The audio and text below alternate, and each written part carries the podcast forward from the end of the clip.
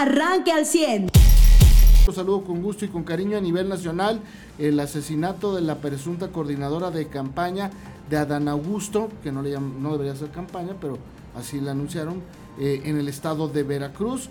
Eh, pues una noticia que sin duda alguna llama la atención. Vamos a ver qué dicen hoy en la mañanera, ¿no?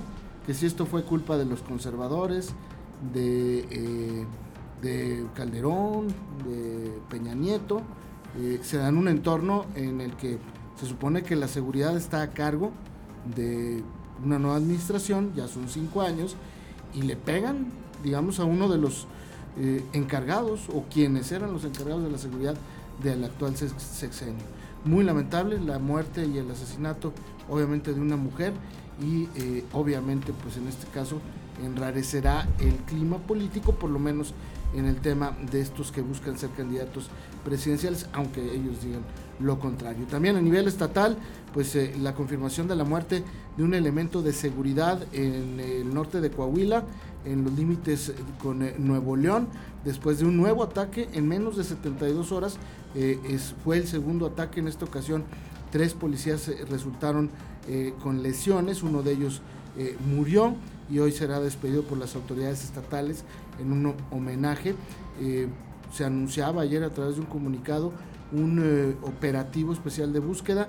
No, hasta este momento no hay información de que hayan detenido alguna persona.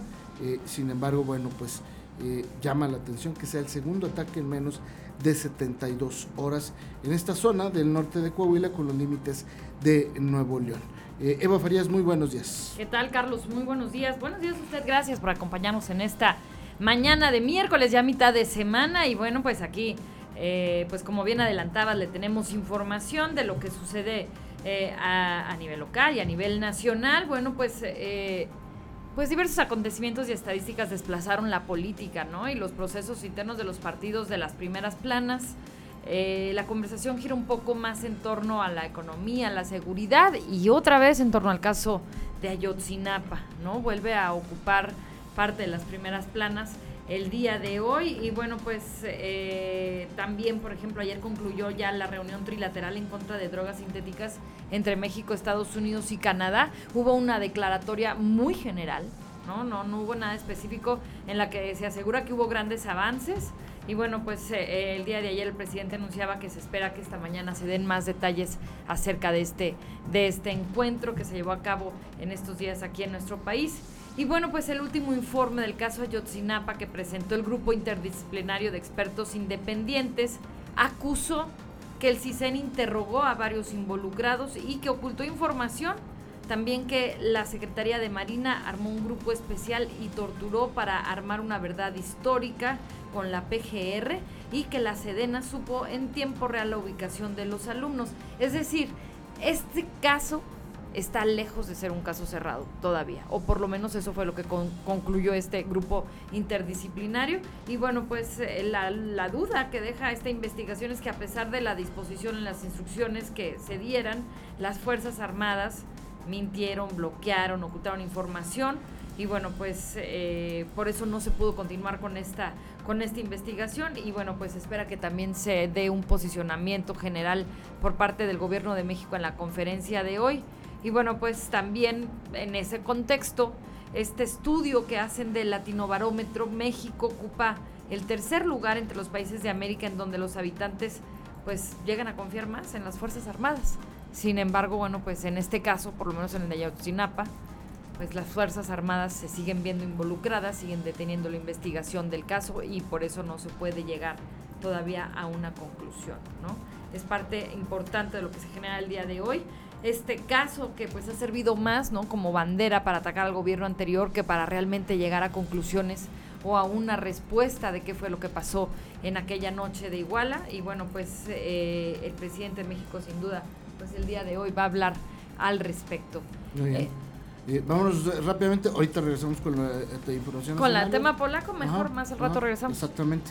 José, muy buenos días, te saludamos. Así es, muy buenos días. El día de ayer, durante la presea Saltillo y la sesión de honor, de, pues, vaya, solemne, perdón, para el municipio, pues claro que entró el tema, sí, Saltillo es una ciudad pujante y creciente, pero desde Saltillo fue que el gobernador lamentó la muerte de un, de un elemento de seguridad que el día de ayer pues perdiera o diera la vida en el, en el blindaje que se tiene en la zona noreste de nuestro estado, donde pues como dice el gobernador, a diario intentan entrar grupos criminales.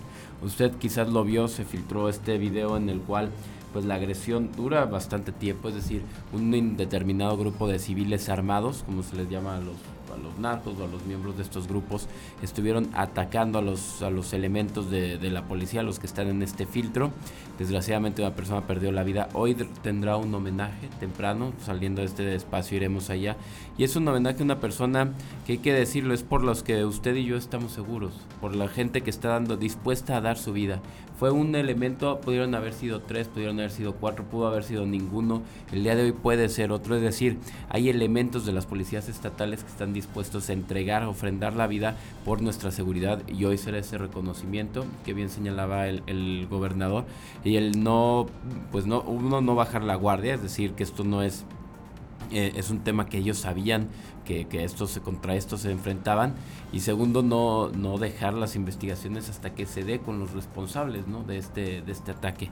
Repito, hoy, hoy va a ser este homenaje luctuoso a una persona por la cual eh, pues nuestro estado tiene en gran medida esta seguridad, ¿no? Un elemento de la policía estatal. Contrario a lo que luego quieren sacar en, rumores, en cadenitas, que si son los policías los malos, ese tipo de cadenas solo le conviene a los verdaderos malos, ¿no? A los que eh, les han impedido las policías estatales ingresar a este estado, eh, como pasó el día de ayer. Muy bien, pues eh, de esto y más vamos a platicar esta mañana. en los deportes, pues esta muy buena noticia, este coahuilense nadador Miguel Alejandro de Lara Ojeda, quien pone este nuevo récord mexicano en la prueba de los 50 metros pecho en el Campeonato Mundial de Natación en Fukuoka, allá en Japón. Buena noticia, ojalá y esto le alcance también al coahuilense para asistir a los Juegos Olímpicos de París. Eh, ya del próximo año, ¿verdad? Exactamente, eh, porque son tiempos justamente de calificaciones, de eliminatorias que a través de los campeonatos mundiales se logran. No hay que olvidar que incluso uno de nuestros eh, eh, entrevistados de hoy, en las notas que le presentaremos, el secretario de Inclusión y Desarrollo Social, eh, Javier Díaz, ya fue olímpico, es me parece el único, digo, es uno de los, bueno, de natación, creo que sí es el único olímpico mexicano y coahuilense, y pues podría ser una muy buena noticia esta, la de que otro coahuilense fuera a los Olímpicos. Por lo pronto, pues ya impuso récord mundial eh, eh, de los mexicanos en la disciplina de los 50 metros.